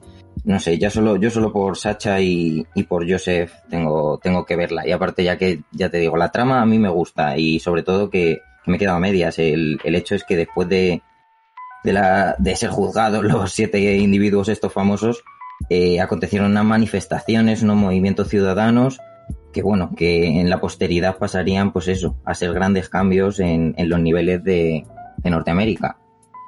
Así que, no sé, ya solo por, no solo que tenga ese esa parte histórica, sino esa parte más bien revolucionaria, ¿sabes? De esto, tiene jaleito, ¿sabes? Y por, el, y por el reparto, ya el claro, reparto. Claro, y tiene jaleillo y alineado con buenas especias, entonces esto me lo voy a comer con gusto. O sea, son 129 minutos que yo creo que, no sé, que no van a defraudar, ¿eh? Me, me atrevo a decir así sin haber visto nada. Pues, mm, ¿tenéis algo más? ¿Alguna más? Sí, tenemos alguna peli más. Eh, también tenemos una peli que se preestrenó en el Festival de San Sebastián de 2019, que es una otra producción española, como hemos hablado antes, que se estrenan pelis españolas. Pues aquí tenemos otra. Se llama Una ventana al mar, dirigida por Miguel Ángel Jiménez y bueno, pues la peli, por lo visto, eh, sobre una funcionaria de 55 años de Bilbao que le diagnostica una grave enfermedad pues para evadirse de ello se va viaje a Grecia con amigas y se va a una isla pues en la que ocurren cosas y pues hay como tesoros escondidos y, y no sé, eh, un poco como la playa, pero española. y no sé, tampoco sé decirte qué pinta tiene. Bueno. Mucho más de la peli. Así que bueno, ahí se queda, para quien la quiera ver. ¿Qué más? Pues por otra parte tenemos Aquelarre, además aquí producto nacional del País Vasco. Es un dramita de, bueno, pues eso, los hombres de la región se han ido al mar. Eh, una chica llamada Ana participa en una fiesta en el bosque con otras chicas de la aldea y el juez, encomendado por el rey para purificar la región, las arresta y acusa de brujería. O sea, no sé, trata ya temitas igual, que creo que hoy día están en auge, así que, no sé, promete. ¿Pero, de brujas? ¿Es terror o qué es esto? Pues la verdad es eso, que sí, hay brujería, obviamente, como iba comentando. Eh, hay, hay aquelarre, que es como, el, como titula el film. Y aparece, por lo visto, también algo sobre el diablo, ¿sabes? Sin querer indagar mucho más en, en esta cinta de Pablo Agüero, que, podría ser bien primo, un primo segundo, primo tercero mío. ¿Quién sabe? Pues, pues, a mí me, a mí todas estas cosas me llaman bastante la atención, ¿eh? Y si es producción vasca y todo eso, cuidado. Hay una película por ahí, ahí en, Netflix creo que es, además, que se llama Rementari, si mal no recuerdo. Buenísimo. Que, que, es una producción vasca y habla de, pues también de tema de, del diablo, creo que la también de un día, pero no estaba mal, ¿eh? no me, lo, poco que vi no me dijo. Creo que es una leyenda vasca, ¿no? Que es un herrero que, que atrapa un demonio y tal. Está bastante bien, a mí me gustó. Y bueno, eso es, Quería, quería añadir una cosa y era que, que, la película que estaba haciendo referencia, que por un momento colapsado, es Amistad de Steven, de, Steven Spielberg. O sea que, que me he ido muy lejos, pero bueno, esa era la película que quería puntuar. Bueno, pues no sé que si hay más películas que se estrenen, yo un poco más. Alguna más, Tenemos también, se estrena, a ver, obviamente no se estrenan todas las películas en todos los cines, pero bueno, yo las digo. También hay una película francesa que se llama La Habitación, por Christian Bollman. La verdad que la sinopsis me ha parecido bastante curiosa. Eh, por lo visto son dos chicas, Matt y Kate, que se compran una casa aislada y en cuanto se mudan descubren que hay una habitación en la casa que les da un número ilimitado de deseos materiales. Como, la, como la habitación de los menesteres está de Harry Potter, pues... Entonces, como sinopsis me parece curiosa, luego la peli pues ya veremos. Vamos, así de entrada la premisa me llama la atención. ¿Quién sale? ¿Has dicho? ¿Has dicho algo? No, no, que, me llama la atención la, el argumento. Pero has todavía quién sale, ¿no? No, no, son actores franceses, es que yo no... Ah, que es francesa la película. Es francesa. Así que no sé... No sé, no consumo mucho cine. No sé quién es.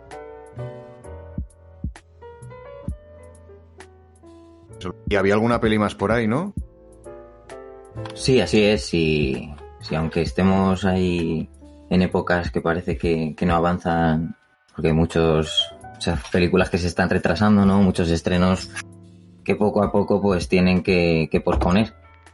Pero bueno, eh, aún así van sacando. Y otra es Canción sin nombre, que es una producción canadiense, y la historia de una tal Georgina Condori, una música andina cuya bebé recién nacida desaparece misteriosamente. Y pues todo esto en medio de un caos político de la época, y tratado con, imagino yo, desde un punto de vista que es el hombre que aparece, un tal Pedro Campos, que es un periodista que, toma a cargo la investigación y emprende la búsqueda. Entonces, pues, otra película con algo de suspense, pero vamos, es un drama que, que puede ser bastante intenso, vamos, ya seguramente empiece con todo arriba y dejándose poco en el tintero. Entonces, pues, nada más que decir. La, directora, mencionarla, porque la verdad es que la desconozco, e indagaré más de ella. Melina León, sé que tiene otra película más, o sea que no es su debut. pero no, no he tenido tampoco, ya digo, el honor de, de ver la, la, otra película que tiene, es El Paraíso de Lily. Que en cuanto pueda, pues habrá que darle una oportunidad. Como poco. Muy bien. Y la última peli, pues sería otra producción española. Eh, se llama La Isla de las Mentiras, dirigida por, por una tal. Me río porque me sale, digo, La Isla de las Tentaciones de la película. Cualquier día la saca Telecinco. Hostia, estaría guay, ¿eh? Bueno. Eh, y nada, la peli va de eh, un buque que se hunde. Tampoco. Os leo un poco la sinopsis. El buque Santa Isabel, con destino Buenos Aires y 260 personas a bordo, se hunde frente a la escarpada y dura costa de la isla de Sálvora, en Galicia. Y bueno, pues a partir de ahí van ocurriendo cosas. Pues la peli no tiene mala pinta, tiene pinta de ser así bastante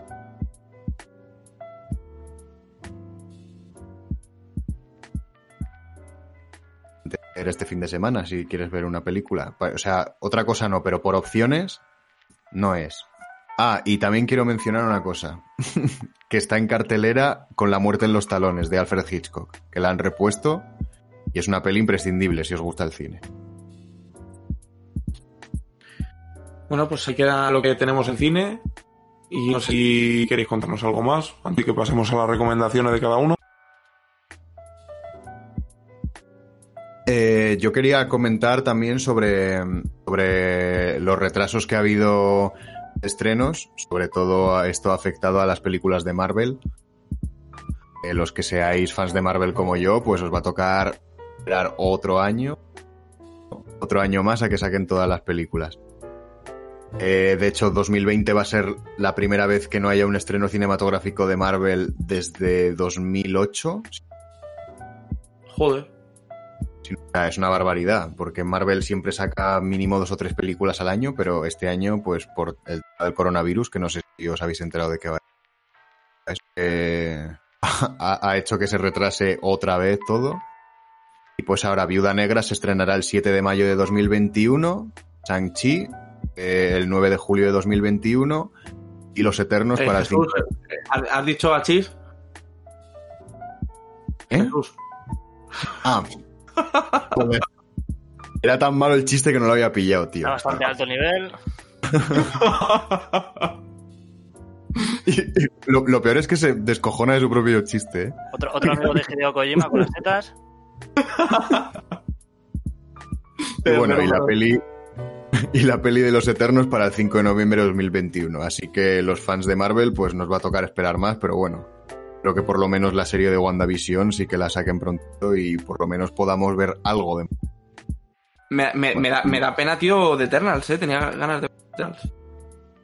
Sí, tío, yo también tenía curiosidad por ver a Angelina Jolie y tal, que va a salir ahí en la peli. Y también sale mm, Salma Hayek, ¿no? Eh, sí, algo me suena, sí, es verdad. Y me suena que también salía, se reencontraban otra vez el Richard Madden este, el que hace de, de y, y el propio Harrington, ¿no? También tiene un personaje, creo que por ahí. Pues Sí, sí, es verdad. Cierto, cierto. Pues sí, la verdad que yo tengo mucha... Bueno, va a tocar esperar. Por lo menos sí que habrá un estreno más de Disney en 2020, que será Soul, la nueva peli de Pixar, que de momento no se ha movido de fecha. Que por lo visto la estrenarán en el cine. Estamos, estamos pendientes de lo que ocurre. Muy bien. Pues mm, si queréis podemos da- dar ya por finalizada la, la sección de tema cine. Cine de, de sala de cine. Cine Y de- si queréis, pues. Pues mm, Id al pasamos- cine, chicos. Muy importante, id al cine. Importante. Ir al cine. La muerte en los talones está ahí. Es fresca, es, es cine fresco. Bueno, pues eh, eh, mm, vamos a dar finalizada la sección y vamos directamente a la, a, a la ronda de recomendaciones. Eh, empiezo yo si queréis. Aun- no porque me la vayáis a quitar o no, sé que no me la vais a quitar porque son películas que, que he vuelto a ver recientemente y que me, que me gustan mucho. Eh, la primera que tengo es eh, Isla de Perros de Wes Anderson, que bueno, a mí me, me, me fascina, me, me, flipa porque al final es una historia súper chula de, de, perretes y, y además eh, tiene que ver mucho con lo que estamos viviendo ahora del tema del coronavirus. Entonces yo es una peli que recomiendo a todo el mundo porque además es, es, es de animación, stop motion, la puedes ver con, con los nenes o pues, con tu madre, la puede ver con cualquier persona, o sea, es una peli súper amena y súper entretenida. Y otra peli que he visto que también la puedes ver con, con, los chavales, pero a mí es una peli que me gusta porque a mí me, me gustaba un poco Winnie the Pooh de pequeño. Eh, me dio curiosidad por ver Christopher Robin cuando, cuando la estrenaron hace, no sé si es de 2018, si mal no recuerdo. Y pasó sin, sin pena ni gloria. Es una peli de Disney eh, y la protagoniza Iwan McGregor y tiene que ver con que eh, Winnie the Pooh y los amigos eh, van a buscar a Christopher Robin al mundo real porque Christopher Robin ya es adulto, es Iwan McGregor, como decía, y, la, vi pues por curiosidad, porque a mí todo lo que hace Iwan McGregor a, además me gusta mucho y me sorprendió muy, gratamente. Me, me gustó mucho, me, me, divertí y tiene una historia muy, muy chula. A ver, ambas películas se pueden ver con, ya digo, pues con, con niños si tienes hijos o con tus sobrinos o con quien quieras. Eh, pero realmente son películas que para los que amamos el cine pues se, le van a encontrar muchas cosas. Y la de perros el tema de la música y bueno el cine de Wes Anderson de esos todos. Pues a mí me encanta. Así que eh, yo dejo esas dos recomendaciones no sé quién quiere seguir yo quería recomendar, aunque sé que no, no estoy descubriendo nada nuevo, pero, pero la vi hace pocas horas, me atrevería a decir, y es el maquinista de Christian Bale. Y era una película que la tenía en pendiente, más que nada por el tema del cambio físico que, que bueno, a los que se somete Christian Bale, engordando, adelgazando, bueno, ya, ya le vimos en, en, Batman que está hecho un toro y ahora le, le hemos visto pesando 55 kilos. La hizo, en... la hizo además, fíjate, Batman... Eh un año después, eh, que, o sea, la primera de Batman Begins creo que el maquinista es de 2004 y Batman Begins es de 2005. Correcto. O sea, tuvo un año y, y, se pasó de peso el tío, por lo visto. De hecho, a él le, le decían que tenía que llegar a los... Bueno, que, que tenía que adelgazar, no le, no le pusieron un, un eh, estándar de peso y él quería bajar hasta los 45 kilos, que, que, ya es una locura, y era 10 kilos menos de los que lo, de los que aparece en la película. Y sí que es verdad que, que, es un género muy explotado, el tema de, bueno, yo recuerdo de películas como eh, Memento, El Misterio Marrowbone, eh, todas estas películas de... A ver, Marrow, Marrowbone es bastante después y, y que, a ver, que está de 2004, que es precisamente más o menos casi esa época de Memento, ¿eh? Memento es de, del 2000. Sí, pero que al fin y al cabo es una fórmula que ya está hiper explotada antes, después, durante, el Club de la Lucha también. Eh, pues quiero decir que, que, es un género que ya está muy visto, está muy visionado, está muy explotado y que el maquinista yo creo, bueno, poca gente la ha escuchado yo decir que es una película que les haya gustado, o bueno, que la hayan visto ya de por sí, pero ya te digo, yo la vi porque me parecía increíble el cambio físico que pegaba Christian Bale y sí que es verdad que de estos actores eh, que, que adelgazan y engordan con con un montón de esfuerzo y que les que joder que al fin y al cabo se consiguen adaptar al papel con esas cosas y bueno pues eh, trata la, la, vida de un maquinista de un, un, maquinista de tren sino una persona que trabaja en una fábrica con máquinas y que de, no puede dormir y también tiene problemas con la alimentación y pues bueno pues su vida poco a poco se va convirtiendo en un infierno hasta que desata pues en en diferentes cosas que no voy a revelar. Pero muy recomendada, está en Amazon Prime y, y, es una horita y media de película muy asequible que se hace bastante entretenida y, y merece la pena. Sí, a mí me, me, me, gusta mucho. Pero sobre todo por eso, porque al final ya te digo, yo cuando la vi hace ya que tiene, estamos hablando de que tiene 16 años la película. Y ahora, después de casi 16 años, pues efectivamente hemos visto esta historia una y otra vez. Que en esa época ya la habíamos visto, por supuesto, y tampoco innovaba de ninguna manera. Si innovaba, pues en la ejecución, ¿no? Hablábamos de, de, Christian Bale, pues ahí es donde se innova un poco y es de hecho el, uno de los papeles que yo creo que le llevó al, al estrellato. Eh, o sea, le llevó a. No me, me, imagino que no fue lo que le llevó a, Christopher Nolan el seleccionarle como Batman, sino que sería otra cosa, porque le tendría elegido de antes pero ya es uno de los papeles que le catapultó, yo creo, se dio, le dio a conocer, ¿no? Por ese cambio que hablas tú físico que, que, que, muestra.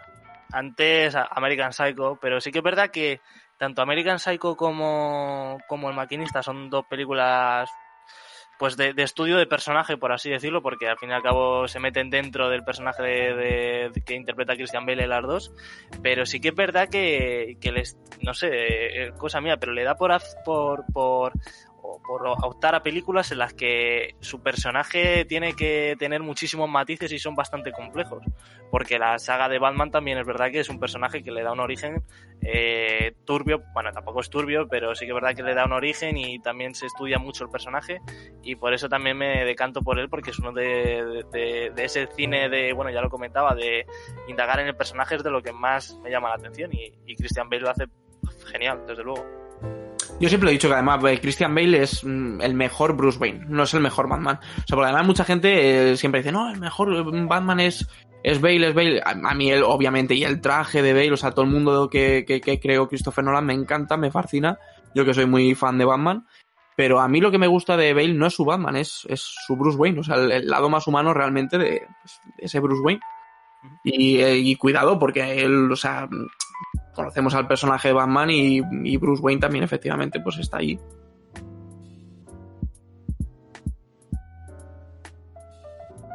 Yo quería decir eso, que tuve el placer de ver El Maquinista hace bien poquito y la verdad que, que sí, que te la comes sin darte cuenta ahora que es entretenida, pero también hay que tener un poco de estómago, porque sobre todo conociendo a, nuestro amigo Cristian, ¿sabes? Que sabes que es, que es un superhéroe, que es un tío ahí duro normalmente, si quiere, y si se lo piden más, claro. Verle ahí todo, todo pues eso, escuálido ahí al pobre, y dices, ¿qué necesidad tienes? O sea, cómete algo, ¿sabes? Un bocadillo, ¿sabes? Algo que te alimente.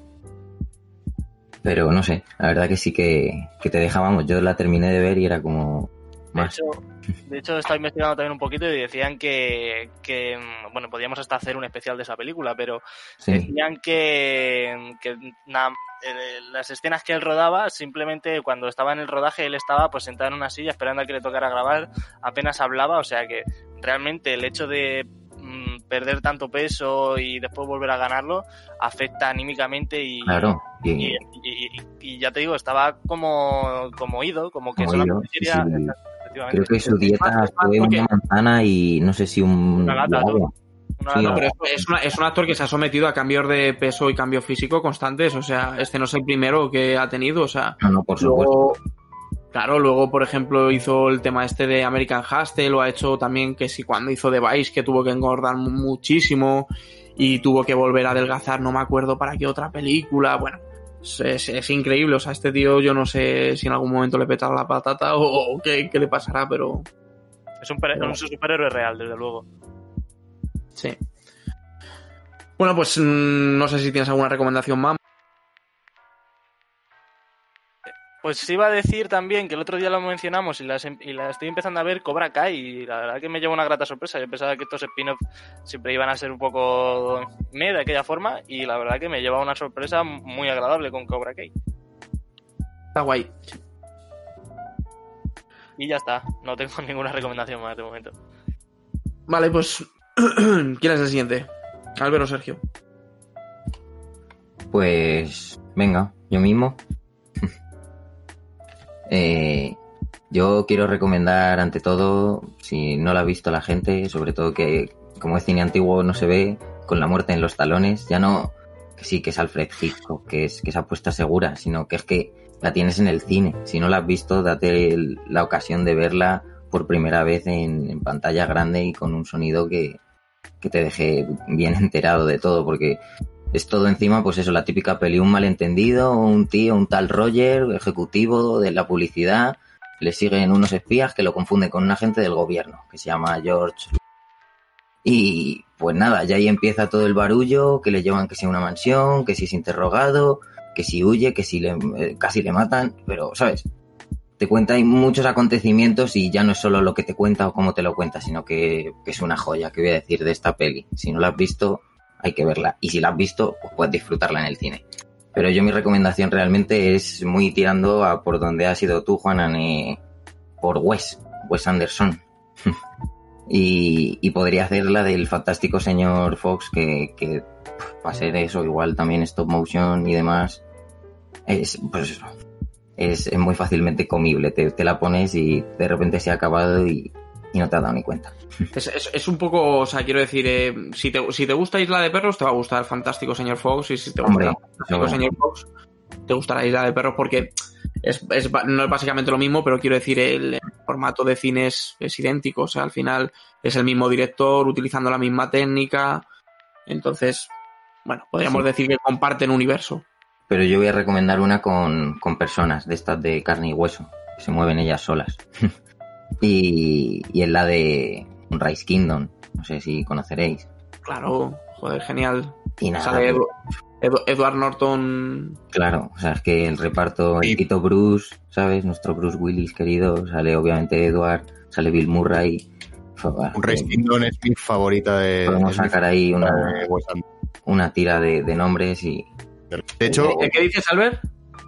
Que, que es mi peli favorita de Wes Anderson. Y ya desde aquí os hago una propuesta formal para que hagamos un especial de Moonrise Kingdom. Joder, maldito Alberto, cómo, cómo me lees el cerebelo. Yo, yo iba a hacerlo, pero bueno, ya tengo a Alberto ahí, ¿sabes? Conmigo, sin yo decirle nada, lo hace él por mí todo.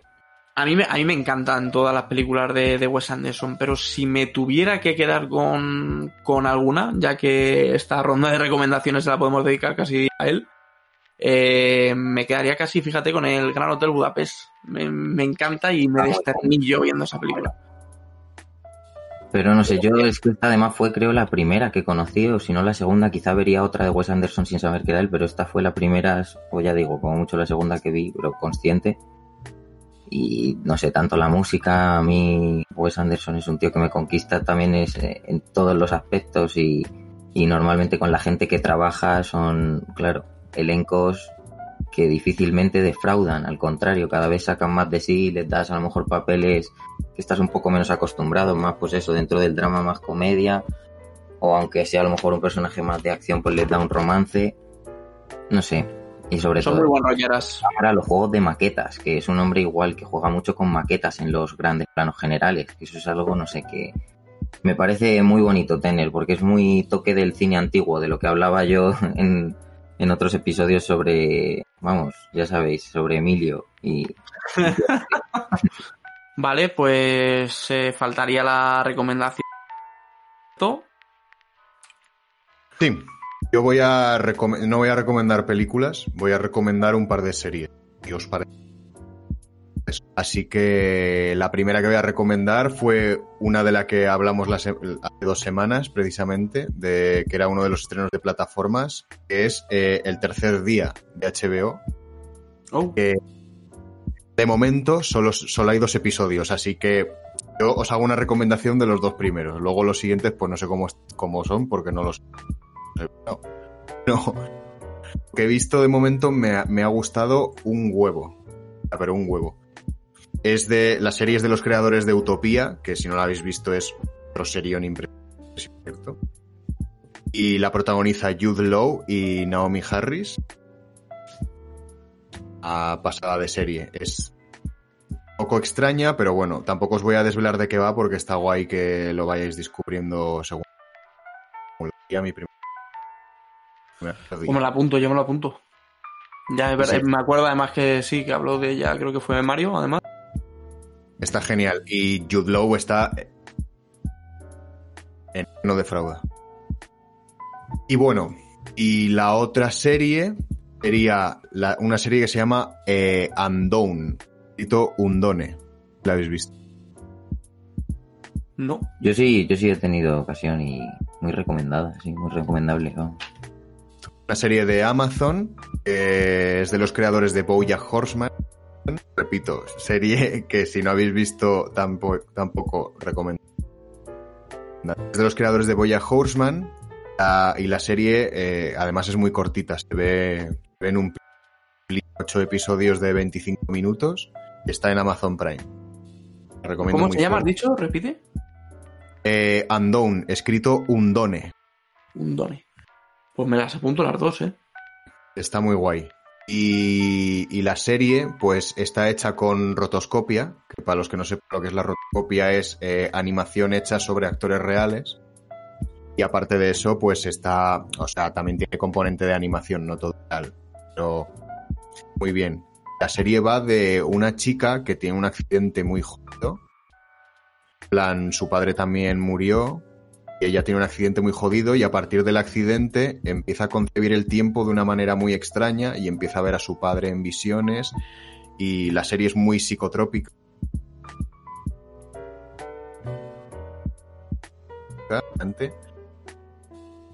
También ese, ese, ese punto de guion de guion orgánico y real que tiene Boya Horseman en el sentido de que las situaciones cotidianas son muy realistas, tiene mucho drama humano también y os la recomiendo muy, muy fuerte si no la habéis visto. Unknown en Amazon Prime.